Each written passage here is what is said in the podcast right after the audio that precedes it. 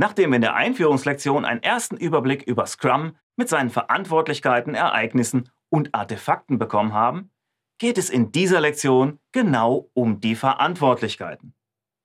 Die hießen in alten Versionen des Scrum Guides übrigens mal Rollen, hat man aber irgendwann in Accountabilities, also Verantwortlichkeiten, umbenannt.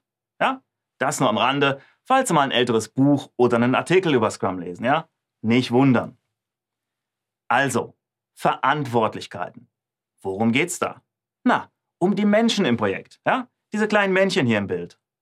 Erfolg oder Misserfolg von Projekten wird vor allem auch durch die beteiligten Menschen und der Art, wie diese zusammenarbeiten, bestimmt. Scrum definiert hierfür drei Verantwortlichkeiten, die gemeinschaftlich ein Scrum-Team bilden. Ja, und soll ein Scrum-Projekt gelingen, dann müssen natürlich alle Beteiligten ihre Rechte und Pflichten kennen. Und genau darum geht es in dieser Lektion.